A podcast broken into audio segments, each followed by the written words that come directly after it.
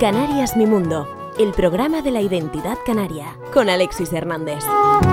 Saludos amigas y amigos, gracias por estar, acompañarme, dejarse acompañar. Estamos en Canarias Radio, estamos en Canarias Mi Mundo. Hoy he cogido todos los cachivaches, los he metido en el fotingo y me he ido a visitar a mis queridos Ruth Barreto y Antonio Otoño Alonso, los artífices del proyecto Roots y la Isla Music, además del eh, Reggae Can Festival Music, entre otras muchas otras cosas. Vamos a hablar de su cuarto disco, de su cuarto álbum de estudio. Se titula Miss Lava y tiene un single, un sencillo con el que quieren romper el hielo. Vamos a disfrutar con ellos en este espacio que se llama Canarias Radio, Canarias Mi Mundo concretamente, y que hoy se ha ido hasta el estudio de grabación de Roots y la Isla Music. Empezamos. Canarias Mi Mundo, el programa de la identidad canaria.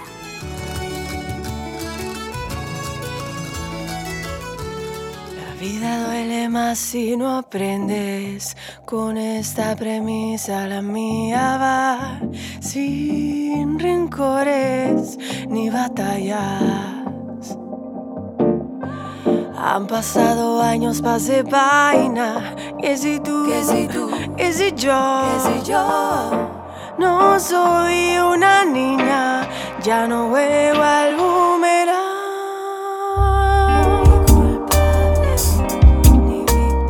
Toño, ¿qué tal? ¿Cómo están? Muy bien, aquí en, en los andares. Bien contento, bienvenido a nuestra casa. Muchísimas gracias por haberme invitado. Oye, pensábamos que ya no existían como grupo, pero no, sí están, no, no- no han parado desde hace unos cuantos años. Lo que pasa es que ahora se han metido de lleno otra vez en una producción discográfica que durante el 2023 vamos a ir conociendo poco a poco, ¿no? Efectivamente, pues no hemos desaparecido en ningún momento. Eh, seguimos siendo el mismo equipo de personas prácticamente. Soy de relaciones largas, claramente.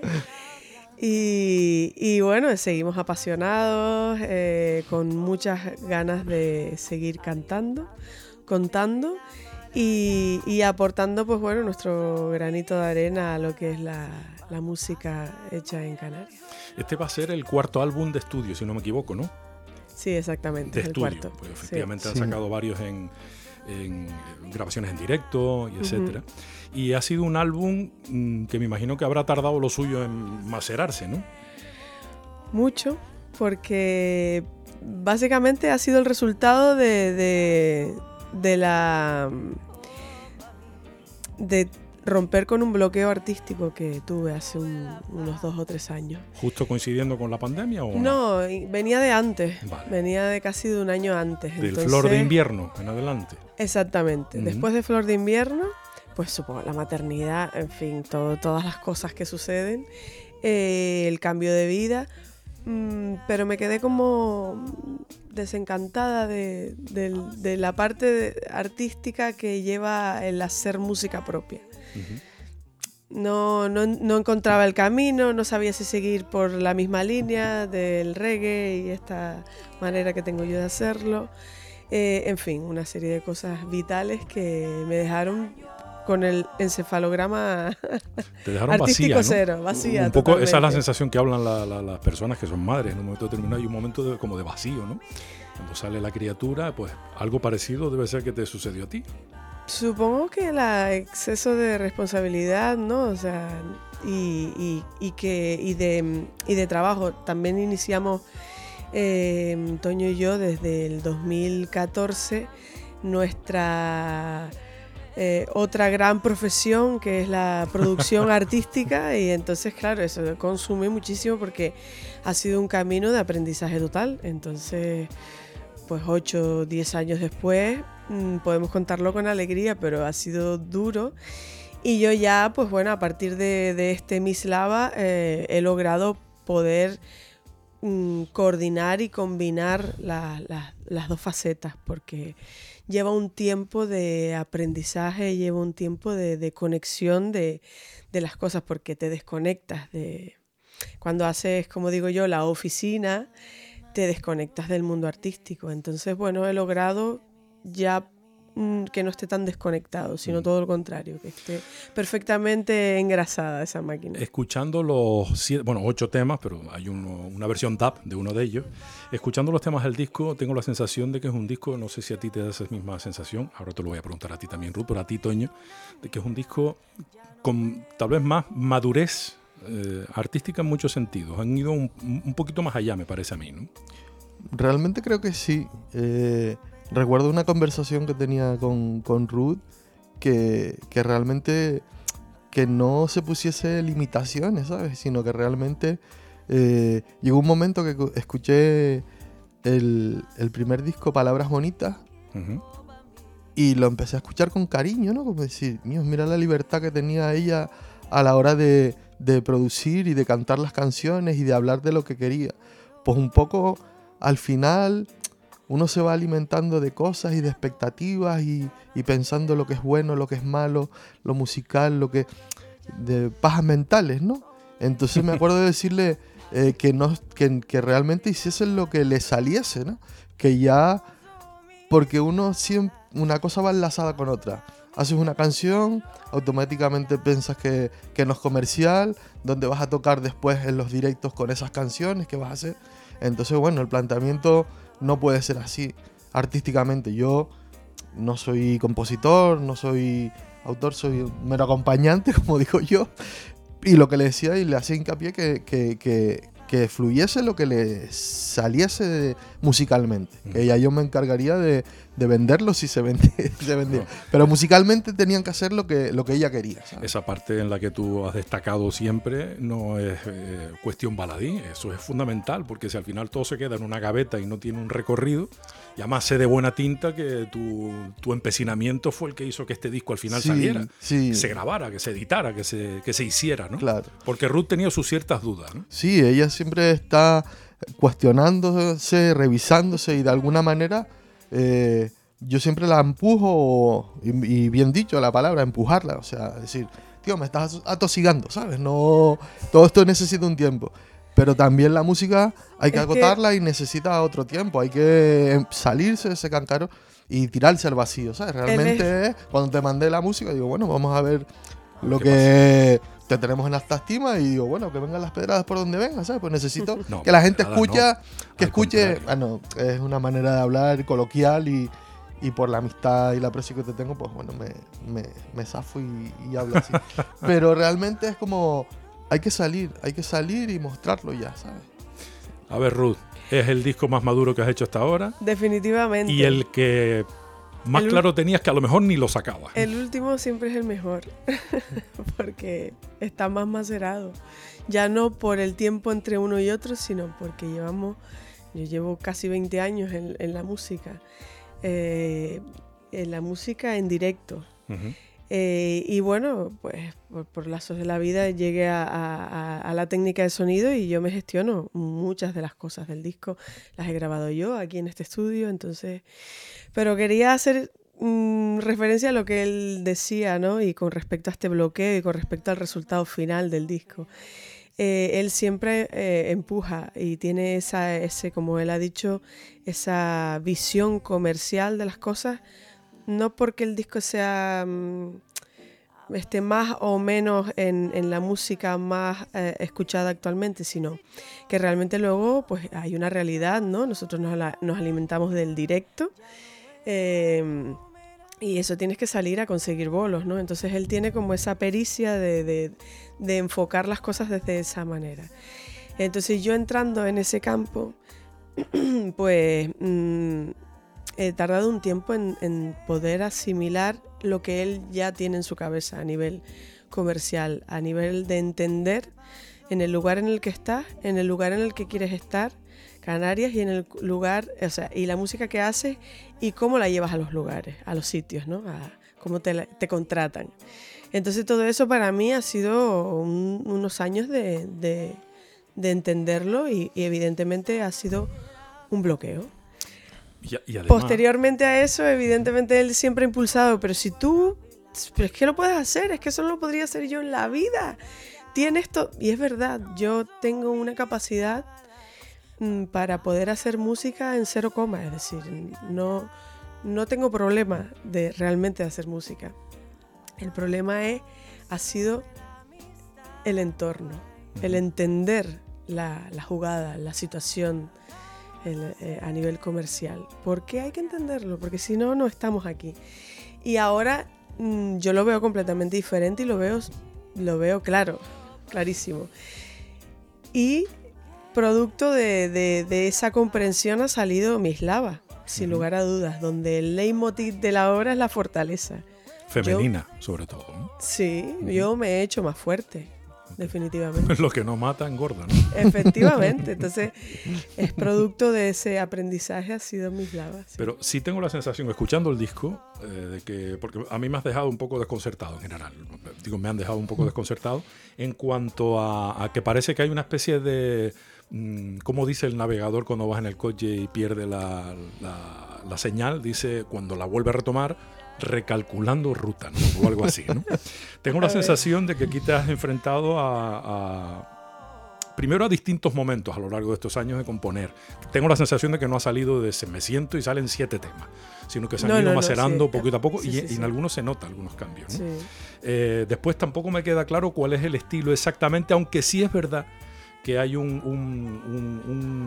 un aroma a lo soul, a, lo más introspectivo, a la suavidad, en cuanto a tu manera de expresarlo. Eh, yo he sido capaz de reconocer hasta un bolero aquí dentro. Sí, lo hay. Fui yo. Un bolero, pero en todas reglas. De hecho, yo te diría que es la. Fíjate tú, que yo creo que es el tema que más me sorprendió por eso, porque no se me había ocurrido nunca un bolero encajarlo dentro de un reggae. ¿no? Me parece estupendo. Eh, de, todas formas, es verdad que Armónicamente me han sorprendido temas como el Mislava, por ejemplo. Eh, no es una armonía habitual dentro del sonido del reggae. Eh, ¿A dónde estás tirando? Algo así también es verdad que dices con el tema, como se titula, de cuarenta y tantas, ¿no? Eh, mm, estás mm, dando vueltas en el mismo sitio, pero tomando rutas distintas, ¿no? ¿Hacia dónde va la música en este momento, Ruth? Haciendo alusión a ese cuarenta y tantas, son 45 años que voy a cumplir dentro de nada y cada vez lo tengo más claro y el, camino es el mismo, pero las direcciones son las que cambian y el cómo estás en ese camino es lo que cambia. ¿Por qué? Pues bueno, pues si antes vivía más de noche, ahora vivo más de día, pero vivo. Eh, antes hacía música de noche, ahora hago la música de día, a las 9 de la mañana. Entonces, pero es la música lo que hago. Eh, básicamente es lo mismo y, mi dirección en cuanto a estilo es la diversidad. Yo siempre, nunca escucharás un disco mío donde parezca que está el mismo patrón rítmico o que solo hay dos. No, si son cinco temas, son cinco patrones diferentes, armónicamente diferentes, porque es, es mi cultura musical. Yo he bebido de fuentes muy diferentes, entonces yo escucho a Erika Badu, Hair, como escucho eh, a, Natalia Lafourcade. Y son completamente diferentes, pero para mí hay algo que conecta todo eso. Es simplemente la música. Y es la música que me gusta a mí. Eh, entonces, mm, en esa libertad que él me proponía, que es la que yo siempre he tenido, pues eh, muestro pues mi forma de hacer la música y de entenderla. Y es una paleta amplia de colores. Pero te, has ido suavizando. Con el tiempo te has ido suavizando. Hombre, claro, al gustarme tanto el RB, eh, que es una música eh, que vocalmente es muy suave, pues he tendido a, eso, ¿no? A esa parte. pero ya tú apuntabas maneras ya en Flor de Invierno. Yo creo que la maternidad, ¿no? Le dio un giro ahí. A la, maternidad te, llena de ternura, ¿no? Y la ternura pues tiene que ver con la suavidad y con la calidez. Eh, he, tratado de investigar en ese en, ese, en el sentido de la dulzura y de la calidez vocal. Entonces se nota bastante en este disco, donde ya creo que más o menos he tratado de, dominarlo, porque no es fácil cantar suave. Nada fácil, entonces me he fajado ahí. Ella siempre tiene creo ese, que se nota, ¿no? ese punto de, de los directos, ¿no? Que dice que parece un caballo desbocado, ¿no? como que siempre quiere conectar, como que siempre quiere que la gente baile. Siempre.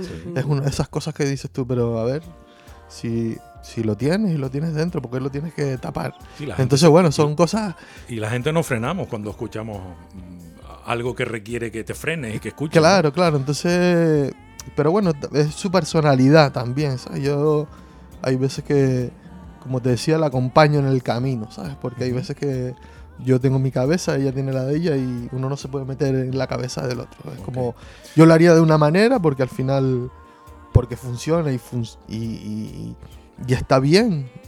Y ella está con sus batallas y sus guerras de decir, Bueno, bueno, pues por, por eso son dos. ahí tienen que ir. eh. Oye, no te quejes que siempre te toca una No. canción en cada disco, chico. A ti y a Plácida, por Sí, supuesto. sí, ¿no? sí. Siempre hay una canción para cada uno. Ruth. Uno no puede renunciar Bueno, a lo que tiene en tengo Uno no puede renunciar Tengo amigo- a la vida que tiene. De- un amigo que dice que tengo mucha suerte. Tengo un amigo mucho en común. Dice, porque es la persona que más que conozco que más canciones le han dedicado. Dice. Y canciones eh, interesantes, Sí, musicalmente hablando también, Sí, por sí. supuesto. Eh, te has dejado samplear tus baterías, amigo mío. Sí. Eso, eso, eso para mí ha sido una de las grandes sorpresas. no, la verdad que ya te digo, no, no, no tengo ese Ego. ese ego. Realmente la palabra no tengo ego. Entonces, bueno, al final. Eh, el Tampoco- productor tampoco tanto, ¿no? Digo yo. no, bueno, yo creo que no, pero seguramente lo tendré y será la parte negativa de la palabra. no. bastante, bastante grande.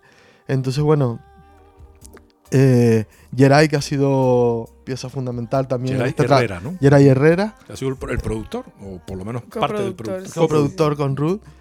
Pues yo, igual que te decía, que no tuviesen el- totalmente libertad para hacer lo que quisiesen musicalmente, pues lo mismo le- se los planteé desde el primer momento. Si consideran que, que hay que traer otra batería, yo tengo amigos que les graban, que lo que quieran hacer con la música pueden hacer, ¿sabes? Que yo me siento partícipe aunque no la esté tocando, ¿sabes? Porque al final es- me siento parte del proyecto y todo lo que se haga ahí Sí, es que las siento como que las he hecho yo, ¿sabes? Pero sería otra cosa, ¿no? Digo yo. No me interesa. Mm, Eso te iba a No me decir. interesa. Un poco eso es, es quitarle un poco la. Yo entiendo lo que él quiere decir porque es un- una persona que aboga por el conjunto, por la unión, por la unidad, por vamos hacia allá, mm, entre comillas, da igual cómo, y él se aparta, sí tiene que apartarse, pero no, no es interesante para mí mm, desprenderme de uno de los mejores baterías de reggae de Canarias. Lo digo con la total sinceridad y no estoy diciendo que no haya otros que sean muy buenos, sino que él es de las piezas fundamentales del proyecto eh, en todos los niveles. Y, y reconozco esa hate al tocar que es maravilloso. Muchas veces vamos por ahí a tocar en directo y, y los propios técnicos de sonido, me lo dijeron el otro día en Guía Edisora, eh, dice, "Ah, era venezolano, es venezolano el, el técnico de sonido que había allí. Dice, es que me encanta cómo toca ese hombre, la, la esencia de reggae que tiene. Entonces se ve que, que este muchacho le gusta el reggae latino Ujú. y entonces reconoce en él eh, todos, toda esa amalgama de heitos y de, y de sonoridades que tiene el reggae. Y eso es parte del sello de la Totalmente. Entonces, es como de- Sí, ¿Nos podríamos desprender de eso? ¿Para qué? bueno. No hay que arreglarlo. Iba a decir algo, pero no se me olvidó. Y era interesante musicalmente, no sé lo que era. Bueno, estábamos hablando de esa amalgama de haters que tú gestionas este, estupendamente con el, el reggae. No sé, no y el no sé. sampleo de la batería, estábamos en ello, ¿no? Ah, bueno, de algún, de, eh, al final las guías de alguna manera la- la- las grabé yo, ¿sabes? Eh, después se fueron transformando, pues, pues como cada uno siente la música. Eh, ella me da paz, que es una batería totalmente programada, creo que la, que la grabamos aquí antes de, de mostrarla, ¿no? Que la hicimos Sí, pero eh, analógica. decir- exacto, eso te iba a decir que estamos cuando hablamos de samplear, para eso tiene que haber alguien que toque la batería, en este caso tú. Sí, sí, pero, pero- sonido a sonido, ¿no? Se En este caso, es que hay, hay dos temas donde la, la batería eh, ha cobrado un giro distinto al que hemos solido hacer, eh, al que solíamos hacer. Eh, ni culpable ni víctima tiene una batería grabada por Toño eh, eh, que luego fue sampleada por Geray Herrera, el, el productor de- del, del disco, coproductor. Y después está Ella me da paz, que es un, un- un tema en el que la batería sí es completamente eh, eh, Digital. Digital. Digital. esa no está empleada, esa es batería digital. Pero sí en las guías previas para construir el tema, él sí grabó el patrón que más o menos Por eso queríamos. te, te digo que me, que me sentía parte ¿no? de, de- de ese proceso, aunque no las hubiese grabado. Definitivamente. En cuanto a los mensajes, sigue habiendo compromiso, ¿no? En el caso de tus letras, es- hay mm, temas que son más reivindicativos. Mi reivindicación siempre tiene que ver con la igualdad de género.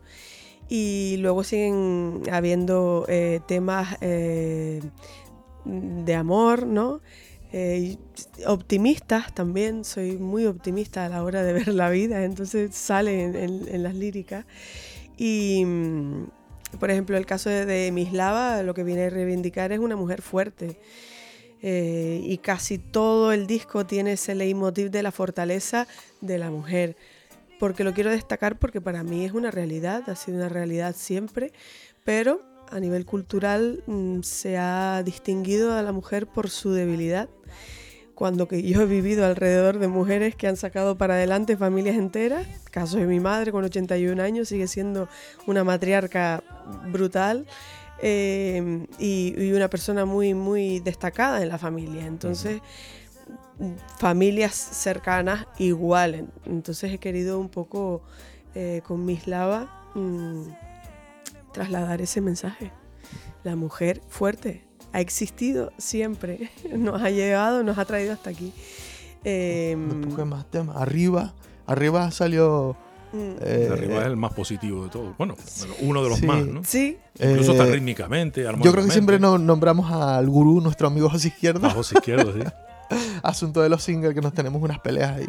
Entonces él dice ¿De que- cuál debe ser el primero? No, cuál el y en el momento, ¿no? Siempre Ah. tiene alguna perla ahí. Entonces, esa canción, pues bueno, no creo que sea el momento. Bueno, para mí siempre es un buen momento las, las canciones que son buenas y, y para mí me parece que nuestras canciones son buenas. o sea.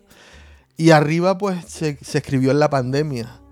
Me acuerdo que en un conato de, de Ruth estábamos aquí en el estudio. No sé que tengo un ritmo aquí. La puso, puso play. Pues teníamos microfonada la batería, pues grabamos, ¿no? Y esto lo sacamos ahora. Yo, esto es un Realmente temazo, la esto no se canción, puede mira, Hay sacar. originalmente se iba a titular Como los chorros del oro, es decir. Porque era lo único que hacía yo en, prácticamente en la pandemia, que era limpiar. Entonces, bueno, quería darle como un giro de los chorros del oro, el oro, que parecía también, luego empezamos todos a distorsionar la realidad en ese momento, pensando que nos estaban literalmente manipulando, ¿no? Conspiranoia, eh, que nos entró a todos un poco. Y, y que nos estaban robando, es decir, que las la farmacéuticas, bueno, en fin, todas estas noticias locas eh, este momento loco de nuestra vida en común. Eh, y entonces, pues bueno, de- iba a ser ese el título. Él dice, espérate, aguántate, porque yo incluso, yo grabé todo, todo, todos los instrumentos. estaba lista. Estaba lista, yo va, ahora le meto las vocales y tal. O sea, era un cartullo que querían quemar en la pandemia. Sí, y entonces, pues bueno, vamos a lanzar esta historia, pues pseudo optimista, ¿no? Hay un trasfondo de esta mierda en la que estamos metidos y viviendo, pero le vamos a dar un rollo bailable, y- porque el tema es muy bailable, tiene un beat, un upbeat, diría yo, y, y él dije, "No, aguántalo esto. te". Entonces, pues bueno, convertí la letra en otra cosa. Se nota que está, que tiene trazos de pandemia, eh, pero, pero no, la hice un poquito más eh, amplia en el tiempo y Universal. básicamente habla de momento malo, pues cómo convertir ese momento malo en bueno, porque yo en mi vida personal ratito antes ya había pasado por una especie de pandemia y yo me tuve que aislar, Mm. yo tuve que lavar todo lo que iba a comprar al supermercado con lejía, las paredes, todo eso. Ujú. Lo tuve que hacer en un momento de mi vida. Me tuve que ir de Tenerife e irme a Madrid a, a- a pasar por un momento duro en la familia, donde por suerte salimos adelante. Pero yo ese aislamiento y todo eso yo ya lo había vivido y, ya- y supe gestionarlo. Y es un poco lo que trato de explicar en arriba. ¿no? Trato de, de cuál es, qué es lo que tienes que bloquear. Eh, no pienso en el pasado, no pienso en el futuro, para no desesperar. Evito datos, evito cifras y opiniones para mantenerme arriba. Eso es clave. Es decir, tienes que bloquear los pensamientos del futuro. para poder abordar un presente tan lento. Una parada en tu vida. O sea, es lo que trato de transmitir en la canción, ¿no? Entonces, bueno, creo que quedó. Ese, ese puede ser uno de los pocos aspectos positivos que tiene un, un periodo complicado, ¿no? Algo como una pandemia que, que- o una cuestión personal, ¿no? De salud, que te obliga a parar sí o sí. Eh, bueno, pues si hay que buscar algún aspecto positivo, a lo mejor es que mm, sí o sí te tienes que mirar en el espejo y tienes que ver quién eres, qué es lo que estás Sí. haciendo, qué es lo que, eh, qué es lo que te gustaría cambiar, mejorar, qué has hecho mal, qué has hecho bien, qué sé yo, ¿no? Sí. Es el momento. Este es el momento. Lo que soy, lo que me gusta, lo que hago, todo aquí. Sí, pero eso a veces, eh, hablando en plata, Es difícil, es muy difícil. muy complicado. Es muy eh. difícil. Sí, claro, al final, al final nosotros, lo que te contaba Rubo, habíamos pasado por ese proceso al final, ¿sabes? Y dices Mm. tú, bueno, pues, Ya venían entrenados. De alguna manera te diría que sí, ¿sabes? Sí, es como sí. la sensación que tengo que, que la vida nos volvía a robar dos años de vida, ¿sabes? Vale, Nos faltaron cosas por hacer ahí. vale. Ahora uno pues picando ya los 50 años dice, y ahora con un disco nuevo para directos, para... Dice, estaré yo... Me lo debe la vida, ¿sabes? Pero estás hablando de este ahora. de este, del disco, de, Mislava, de ¿no? este trabajo, ¿sabes? Sí, porque tú, llegó un momento en el que se plantearon no sacarlo. No salía. Claro, al Es que final no salía. Pero las canciones estaban, ¿no? Claro, claro. Algunas sí, otras no. Sí, de hecho Pero- el disco tiene un apoyo del gobierno de Canarias, ¿no? Eh, se, se presentó un concurso donde salieron varios discos de diferentes artistas canarios y optamos a, a ese patrocinio. Nosotros le metimos el triple de, de patrocinio. Es una subvención. por Exactamente. Se subvenciona una parte nada más. Sí, y... ¿Y qué voy a decir yo? Pues se me fue. Eh, fue la duda de si salía o no salía. Ah, bueno, disco, que dijo, eh, nos presentamos y salió, ya eso venía caminando, y salió un aporte económico. Sí, pero aún así se habían planteado decir, mira, Claro, no, renunciamos a no, este yo- tema, no lo claro, sacamos y de fuera, hecho, íbamos a renunciar. Digo, no, no, esto tiene que ser un acicate para, para, tía, es que, ¿qué más quieres? Pero. ¿por qué iban a renunciar? De, por hartura. No, porque no, no llegábamos a los plazos. O sea, había como la mitad del disco estaba hecho, pero la otra mitad no. Entonces, bueno, pues Claro, al porque final, al final va el ritmo de uno. Faltaba aliciente entonces. Claro, porque Emocional más que. No, económico. porque al final uno está dentro de la música, no es artista solo. Como o de recorte decimos, pues nosotros organizamos el Festival de Reggae de Canarias con ocho ediciones. Al final eso eh, Ru- es Ruth la que lo hace, ¿sabes? El, el equipo de trabajo, pues lo ves aquí. Y La- eso es- implícitamente lleva un desgaste. Claro, importante. entonces hacer el Festival de Reggae, eh, todo...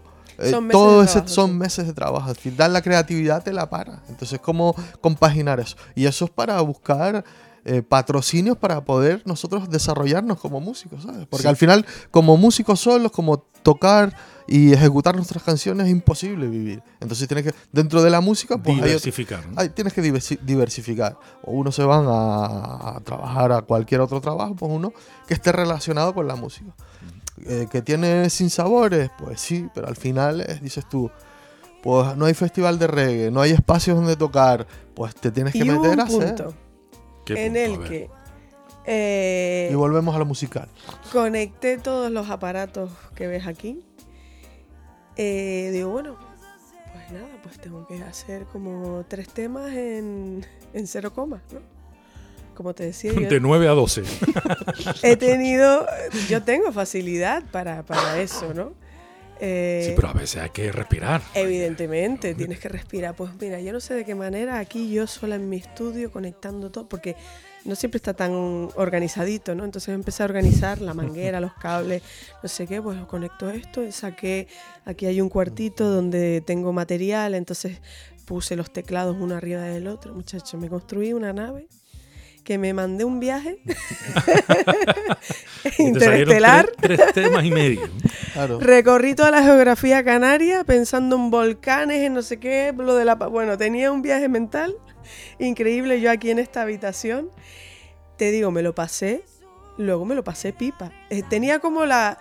eh, el tiempo sobre mí, ¿no? Que eso nunca, nunca es bueno para nin- ninguna producción, pero pero lo llevé de una manera que, que te digo, que me reí mucho, me divertí haciendo los sintes. Hay un par de solos en el disco que, que, los, que los ejecuté yo. O sea, no te los podría hacer ahora mismo. los Con la guitarra me estás hablando. No, no, con el, con el, Ah, con el teclado. teclado. Yo soy más, más teclista a la hora de componer y tal que, Ok. que guitarrista. Pero sí, yo me hago los skanking de guitarra. em, eh, Ciudad del Arte, por ejemplo, hay una guitarra con distorsión ahí que digo, déjame ver si ¿Y lo hiciste tú? lo hice yo. Me hice como ciertos solillos, licks, ¿no? De, Sí. de- de guitarra.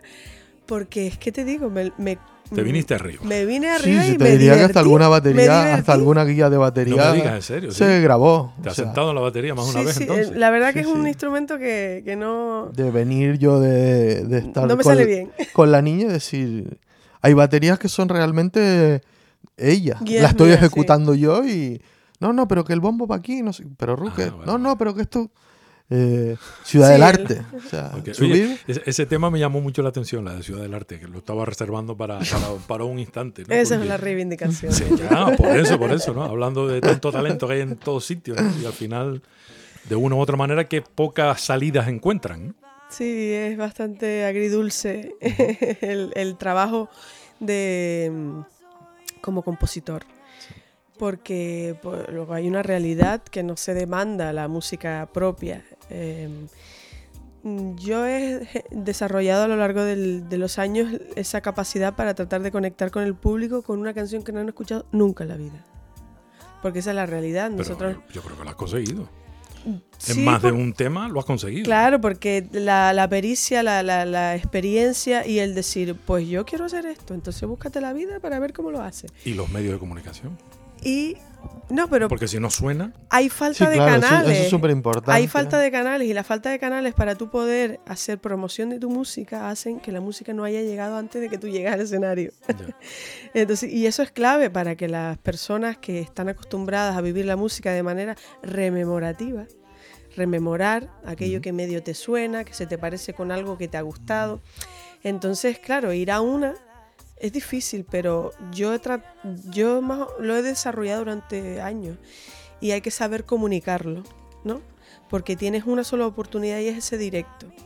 Y al final es fascinante, es maravilloso ver cómo la gente reacciona positivamente con el aplauso, con la bulla a una canción que sabes con certeza que la han escuchado por primera vez. Claro. Una Y vez que me- responden y digo, "Uh, vamos, Una vez me- le pregunté a, a Manuel González de Mestizay, Sí. oye Manuel, o Manolo le dije, ¿no? De- cu- ¿Cuál es el secreto para hacer una canción de éxito? Y me dijo, pues más allá de el talento y la inspiración y no sé qué, es más una cuestión de oficio, de trabajar día a día, de buscar, de estudiar, de escuchar, de ver esto funciona, esto no, por aquí pueden ir los tiros, con lo que hay menos de místico en un, en un tema como vamos a recurrir al de siempre, ¿no? el despacito, ese que dio la vuelta al mundo tantas veces. Hay más de curro, o el de Sí. Chanel, ¿no? En, en- en Eurovisión. Sí. Hay, hay más de trabajo y más de, si me permites la expresión, parámetros de, que de funcionan, artificios que funcionan. Claro. Bueno, artificios no, pero sí, eso, parámetros, yo creo que esa es la expresión correcta. Eh, no es tanto de, bueno, te puede dar un pelotazo a un tema que un día Claro. se te ocurre y haces un estribillo y de repente es la Macarena, no lo sé, claro. ¿no? Pero no es el caso, el caso es de trabajar. ¿no? Uno, está, uno, uno con este disco es consciente de lo que, de lo que tiene. La los ritmos no son actuales, no, no es la música popular, no son los dejes que, que están ahora cantando la gente nueva. Estamos a- Los dejes, ¿viste? sí, la, la manera de cantar, ¿no? De Ah, la porque música. eso, de eso la música también es, actual. un- es, un- es un- una tendencia Sí, Hombre, sí, yo lo- yo lo claro, noto. claro. con los sí, dejes. ¿no? No, con los dejo la manera, la manera de, de cantar. Me, Sí, sí, me- sí, me entiendo la refiero. palabra, pero no, no había recapacitado yo Entonces en dices eso, ¿no? tú, bueno, hay cosas que dices tú, pues, pues esto está de moda, ¿entiendes? Entonces eso es así. Bueno, pero ustedes no han, no han estado en esa línea, me parece a mí. No, partimos de la base. Bueno, de- para empezar están haciendo reggae, con lo que ya de entrada dice la gente, bueno, espérate. Y además de hacemos reggae y hacemos reggae canario. Al final estamos reivindicando, pues reivindicando, no, es que es- eso es lo que somos, ¿sabes? Al final. Y después filtrado a nuestra manera. Uno escucha un montón de música, tiene un montón de, de, de, de, de influencia. de influencias y, y te sale lo que, Lo que escuchas, lo, lo que, y después, bueno, acompañado por, pues llamo a- a- con Geray, que, que lo vuelvo a, a citar aquí, pues de alguna manera esa- esa- ese binomio con Ru ha sido interesante, ¿sabes? Es decir, bueno, que la música tiene que, ella tiene la capacidad, pero vamos a ver con otra persona de su confianza, Sí, de su complicidad, hasta de dónde la podemos llevar, ¿no? Y eso para Eso yo creo que nosotros ha sido una lectura positiva. ¿no? La música yo lo- la interpreto como algo positivo, ¿no? Sí, En este disco concretamente. Sí, la, nosotros- la colaboración Sí, con esa intervención Geray. con Geray, esas ideas que se le ocurren. Sí, que no sé sí, qué. sí, sí, sí, definitivamente. Pues, Geray Herrera eh, ha venido a sumar algo muy, muy, muy importante a, a mi música y es, eh, la le ha dado altura, le ha dado em, madurez también. Llevarla a otro uno, nivel, uno, ¿por qué uno no lo decirlo, atrae, ¿no? sabes? Porque uno ejercita la música durante mucho tiempo, ¿no? Llevamos años en esto. Pero es otra cabeza. Es otra forma de entender la música que tiene sus propias influencias, sus propios gustos. Pero sí es verdad que yo que ayer ahí lo conozco hace muchísimos años, te diría que casi 20. Ujú. Eh, él viene de Pachumba, en su parte más reggae, y, y ahora mismo está en un punto en el que es mucho más universal de lo que era y tiene muchísimas menos etiquetas. Entonces, esa es la unión conmigo. eh, para mí potente. ¿Por qué? Porque yo nunca he sido de etiquetas, yo nunca he podido hacer un palo tal cual como es, lo reconozco, lo escucho, puedo hacerlo, pero no lo quiero hacer, porque no me sale, no me nace, no me fluye. Entonces yo siempre voy a tener elementos de cualquier otra música, porque yo me lo tomo como un juego cuando estoy en com- componiendo. ¿Sabes? Y me, me tiene que divertir y me tiene que mover de alguna manera, ¿no? Entonces, eh, con él, eh, que llevamos además como 7 o 8 años trabajando en la banda, eh, yo le he ido cediendo a él, cediendo no, o sea, lo he ido involucrando en la parte de dirección musical porque mm, tiene un talento increíble, Sí lo tiene, sí lo tiene. eh, una musicalidad bárbara y sobre todo es que a mí personalmente me gusta mucho lo que hace. Entonces, dar con esa persona es muy difícil para mí, que también soy músico, también soy productora y también soy un coñazo a veces, ¿sabes? bueno, no mucho, no mucho.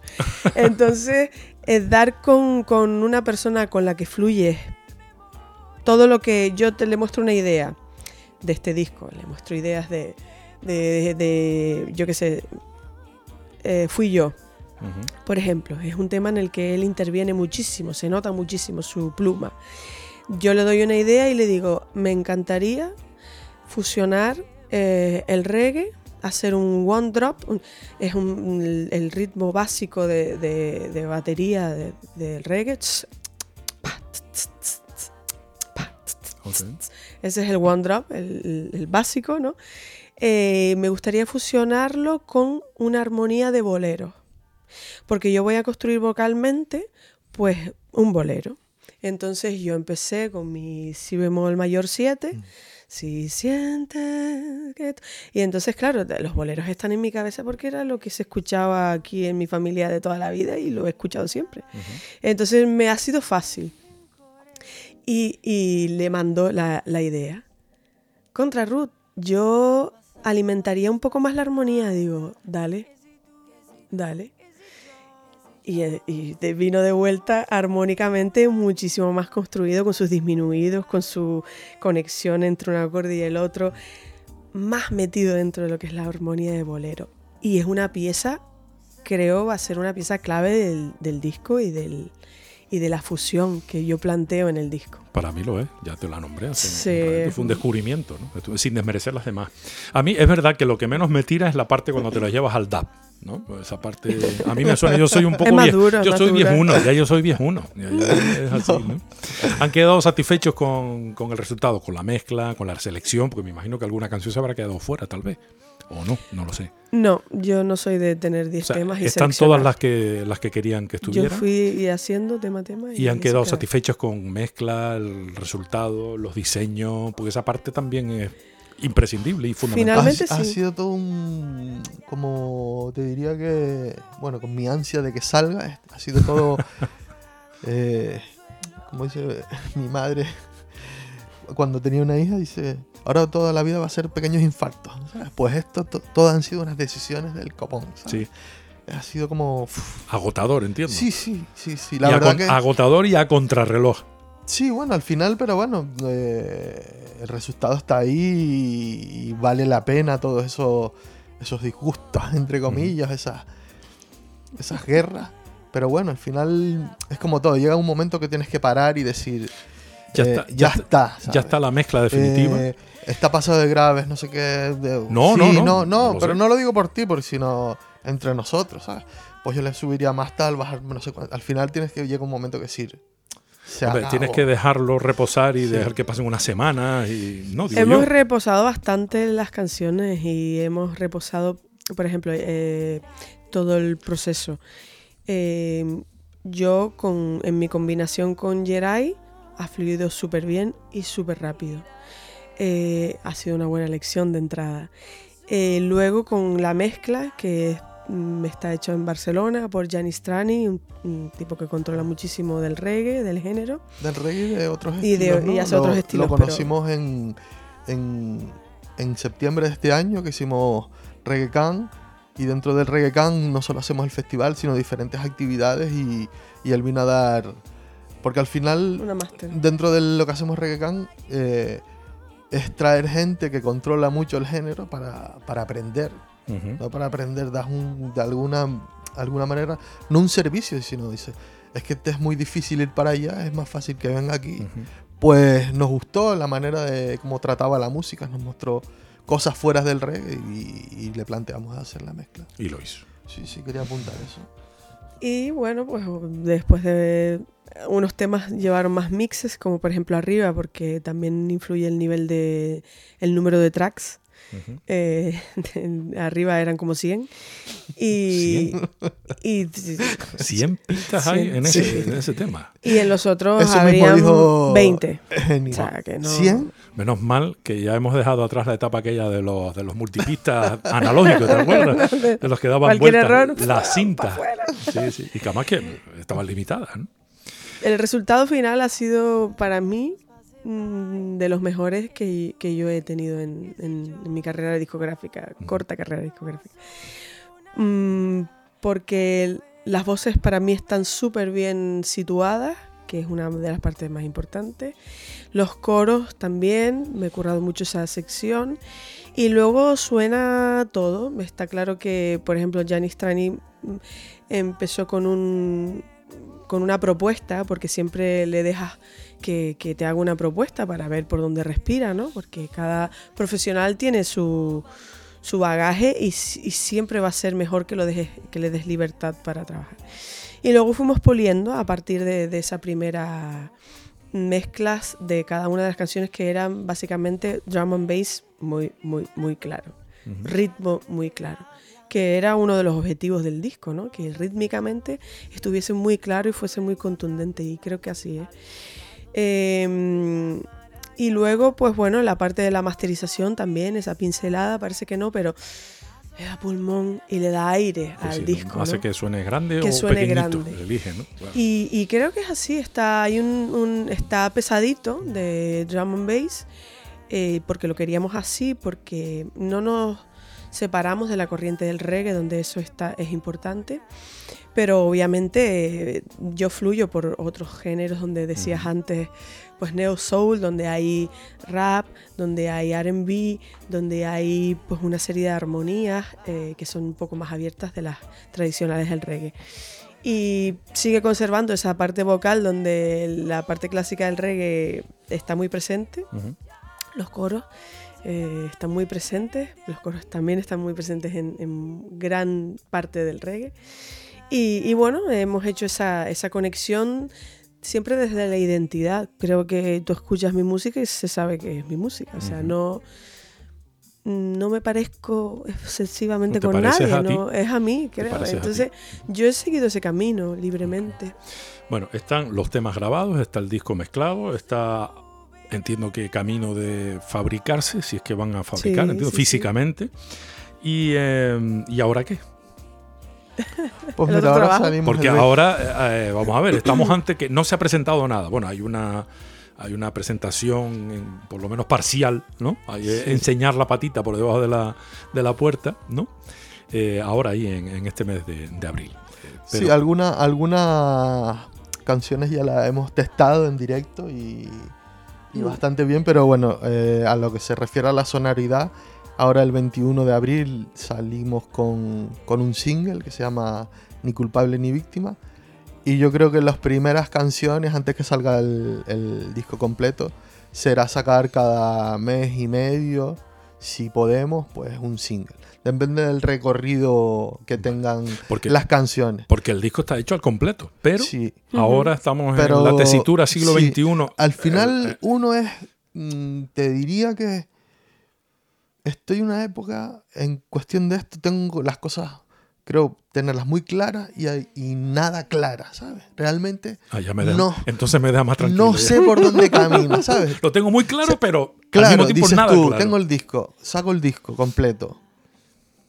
Y si el disco se muere mañana, ¿sabes? Y si no tiene recorrido, ¿cuánto nos costará hacer otro disco? ¿Sabes? Estoy eh, en el planteamiento ese comercial de ver cómo, cómo la Porque hacemos. habitualmente lo que se está haciendo es sacar un single, vídeo, tal, no sé qué, camisa, gorra, lo que tú quieras, tal, no sé cuánto. No hay presentación, salvo en las redes, en principio, ¿no? Ah, Pasa un mes, otro single, Claro. pasa otro mes, otro. La verdad que es un poco agotador este tema y sobre todo que me imagino para los propios artistas, ¿no? Si mi madre otra vez esperar un mes. Y después- Porque ¿qué pasa en ese mes que no pasa con un disco? Pregunto. Claro.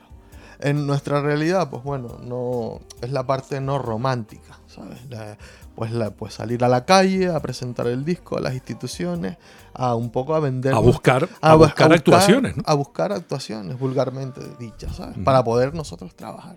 Entonces, claro, Bueno, trabajar y recuperar y ganar algo de dinero, ¿no?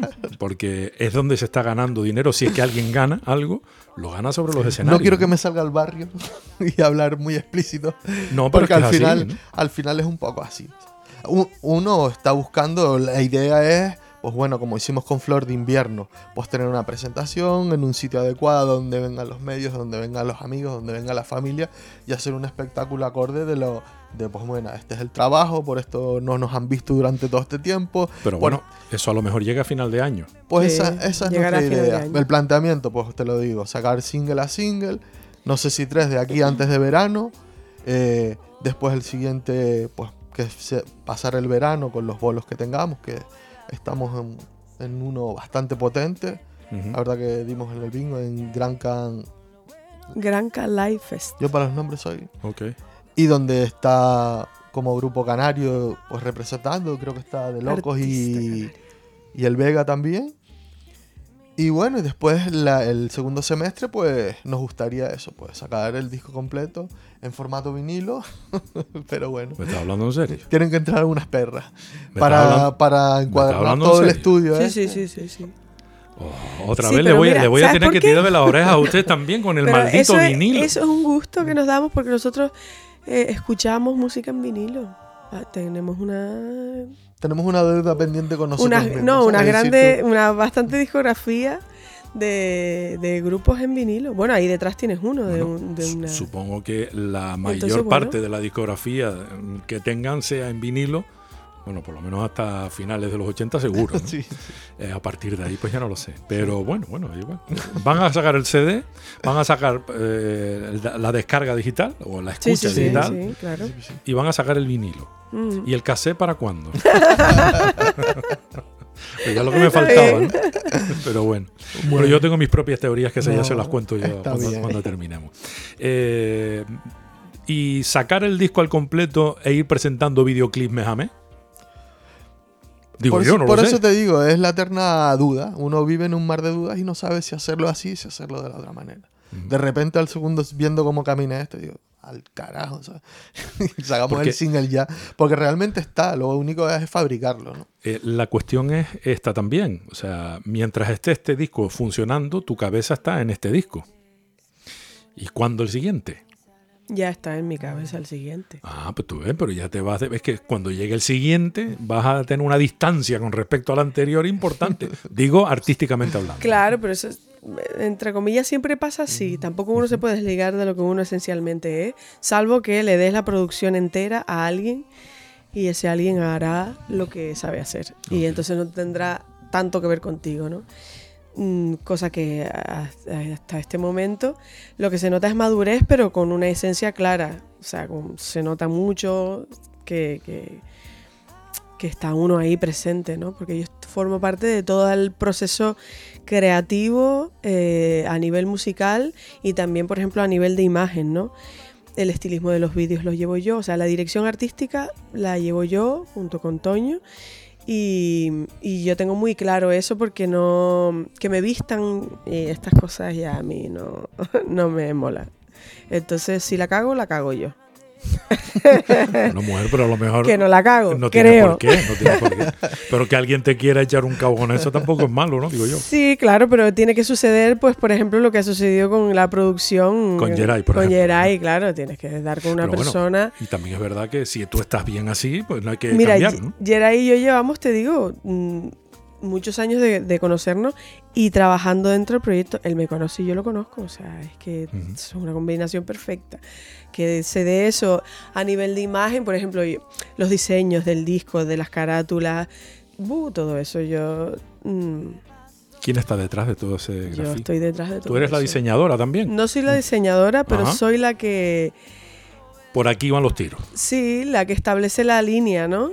Es decir, por ejemplo, en este caso, eh, quiero una paleta de colores que, ten- que hagan alusión a la lava. Y entonces la paleta de colores está el naranja, el amarillo, el rojo, el negro y el marrón. Vale.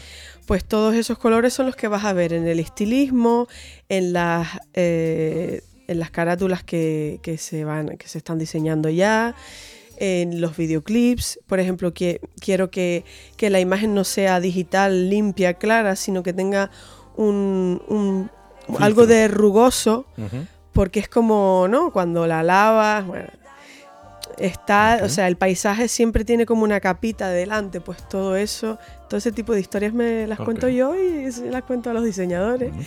Y entonces ellos ha- hacen, eh, en este caso, por ejemplo, la- la- el diseño del disco eh, está a manos de Rodrigo Cornejo, que es un profesional como la copa de un pino y, y me, me entiende a la perfección o trato yo de, de- de- explicarme, que a veces no es fácil, pero sí de llegar a la idea que yo tengo, porque, porque yo estoy en ese proceso creativo. ¿Y por qué de ustedes? ¿Y tú? Porque el gato es mío y ya está, y le pongo el nombre yo. Entonces yo estoy vamos, en absolutamente todo el proceso creativo. Eh, bueno, fechas, eh, para concluir y que nos quede bien claro. Fechas de presentación de sobre el escenario, no exactamente del disco, pero sí de algún adelantito. Cuando tenemos la presentación del primer single, 21 de abril. 21 de abril, eh, viernes, en todas las plataformas Bueno, digitales. presentación, eh, el, Sí, el- sí, el lanzamiento. disparo, ¿no? El lanzamiento. Exactamente, va a ser el. Va a venir acompañado de una pieza visual eh, dirigida por La pieza Ra- visual, que es un videoclip. Videoclip. Ok. No, bueno, Es no he escuchado la- lo de pieza visual. Magnífico. Venga, un videoclip. ¿y qué más? Es que cuando uno se pone fino, le salen las palabras que. No, pero además me parece fantástico, porque si hablamos en español, ¿no? Claro, yo al- al final soy un poco mm, mago, mago no, eh, decoro un poco las cosas, ¿no? Me acuerdo cuando arrancábamos los primeros conciertos de Ruth, ahora te retomo lo de la fecha, y decíamos, no, vamos a tocar en un bar. No, yo decía que en un bar no, vamos a tocar en una sala. Entonces, al final no es lo mismo sala que bar. Es una Entonces, sala que casualmente tiene una barra y despachan cosas, ¿no? De beber. Yo y mi bobería. Bueno. Pues nada, el 21 de abril, Se lanza en todas las plataformas digitales. Todas las plataformas con digitales. Un, con una pieza audiovisual. con un videoclip dirigido por. Raiko Cano. Ajá. que es un, un filmmaker maravilloso, no sé si se dice así la palabra, Sí, bueno. es un pedazo de máquina que consiguió una textura ahí. ¿Y con qué tema han decidido presentarse? Ni Con ni culpable ni, culpable ni víctima. víctima. NCNV. Ok. NC. NV. Ese es el título del Ni sí, sí, sí. Ni culpable ni víctima. Déjate de rollo y sigue para adelante, ¿no? Fundamentalmente. O algo- Básicamente. o algo Sigamos para adelante. Sigamos para adelante. Eh, y eso será durante todo el mes de. O sea, a partir del Sí. 21, todo abril, parte de mayo, supongo. Ujú. Y después, bueno, ahí tenemos preparado que después, ahora cuando terminemos, te vamos a mostrar el segundo videoclip que ya tenemos terminado y, y ahí vamos planificando todo. Después en directo, eh, el 7 de, Julio. de julio en, Julio con L. En el Gran Ca Life Fest en Gran Canaria. Eh, que nada, que vamos a compartir ahí con artistas Potente, brutales. Bueno. Y nosotros contentos porque al final alguna vez hemos cogido un, un escenario de esos y, y nos los vamos a, a gozar. Al final mostrar tu música en, en esos lugares, dices tú, pues no desentono para nada. Hombre, no está uno a esos niveles, eh, a nivel Bueno. de infraestructura, pero dices tú, ¿por qué no? Eh, Las tortugas crecen según el tamaño de la piscina. ¿eh? Sí, sí. Si tuvieras que enfrentarte a un escenario de eso todos los meses, ya te digo yo a ti No, que la, una- la banda estaría en otra dimensión. Un, No por ustedes, sino me acuerdo teloneando a V40, Ujú. un artista internacional que vivía aquí, se llamaba Brisley Ford, que era líder de una banda inglesa que tuvo ocho números uno, una institución dentro del reggae. Y se bajó del escenario, eh, estaba en, en la pla- en el, en el público y vino a dar con nosotros en Camerino y nos dijo que, dice que Tenerife debería conocer a la Isla Music, ¿sabes? Como que había un montón de gente que, que es lo que sentimos nosotros, que, que no se conoce nuestro, proye- nuestro proyecto y bueno, y por, por consiguiente un montón de proyectos que hay en Canarias que no que artistas como nosotros que no, no se le da visibilidad y, y no se conocen. Y menos mal que con las redes sociales han abierto un hueco todos los que pueden. Es verdad que también por ahí se cuela algún matado que otro, pero Sí. por lo general se abre el hueco para que entre la posibilidad, tengan la posibilidad los grupos de darse a conocer y etcétera, ¿no? Porque el, Sí, sí. el embudo al que han estado sometidos todos los grupos musicales y siguen estando sometidos todos los grupos musicales y solistas, por lo menos hablo de Canarias, lo demás la verdad es que no me interesa demasiado, eh, por culpa de los medios de comunicación, eh, me parece que ha sido injusto durante décadas y décadas y décadas. Hablo de radio, hablo de televisión, Sí. institucionales, como la que nos ocupa, y me parece que a veces hay que abrir un poquito ese embudo, que no se solventa del todo con las redes sociales, porque en las redes sociales mm, hay mucho No. macaco suelto, claro y que no. entonces se confunde el tocino, la velocidad. Claro, claro, y ahora cualquiera pues, Cualquiera hace- habla hace por un la- programa, ya se Claro. habla y no hay no hay filtro entre comillas, ¿sabes? Sino el filtro te lo pones tú mismo, ¿no? Pero bueno, yo creo que ustedes tienen las cosas claras, van por el camino. que No, y bueno, y apuntar, y siempre te lo decimos, y darte las gracias, ¿sabes? Por abrirnos una ventana con tu trabajo, que, que vamos, que ya esto ya es de vueltas carneras, venir con todo el equipo a nuestra casa, a nuestro estudio. Dices tú, No, Vueltas porque- carneras. Porque me, me dijiste que ibas a ponerme un café bueno, yo no lo he visto todavía. Bueno, sí, ahí te lo pongo. no, pero, pero es importante, es importante agradecer y, que, y decírtelo personalmente y que... Y cortaremos ese cacho y haremos un reel para las redes sociales para que todo el mundo sepa que hay un programa que se está haciendo en Canarias Bueno, no. donde visibil- se vis- Lo importante- visibiliza Sí. la música hecha aquí. Lo, lo importante es eso, que Pero es música importante. hecho aquí. Pues en, un, en una de las canciones del disco, titulada Ciudad del Arte, justo hago esa reivindicación. La sueño. Es decir, porque hay una parte que es real. Existe Ciudad del Arte. Canarias es una ciudad del arte donde hay músicos a la patada, donde hay obra original a la patada, pero hay un muro eh, parte de él es la, comunicación, que como todo tiene que ser comercial, pues no vende que vayas con una canción nueva. Eh, entonces, bueno, pues ese, ese muro eh, somos incapaces o hemos sido incapaces de, de derribarlo y porque, bueno, porque entiendo también que hay una parte de lo que es la cultura a nivel eh, institucional donde, donde también debería haber un poquito más de apoyo. Hay apoyos, porque de hecho este disco eh, está subvencionado en parte por el gobierno de Canarias, por el ICDC, eh, pero, pero bueno, e- e- es, poco, es muy poco.